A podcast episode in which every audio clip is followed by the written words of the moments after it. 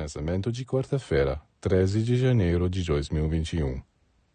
Um poder extraordinário foi dado ao amor, se ele for compreendido e manifestado.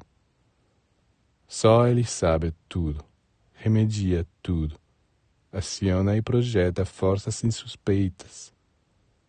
Disse que Deus é amor, mas quando vemos as tragédias que o amor traz aos humanos, pedimos todo o trabalho que ainda falta fazer, todo o caminho que ainda falta percorrer para nos levarmos a este amor divino.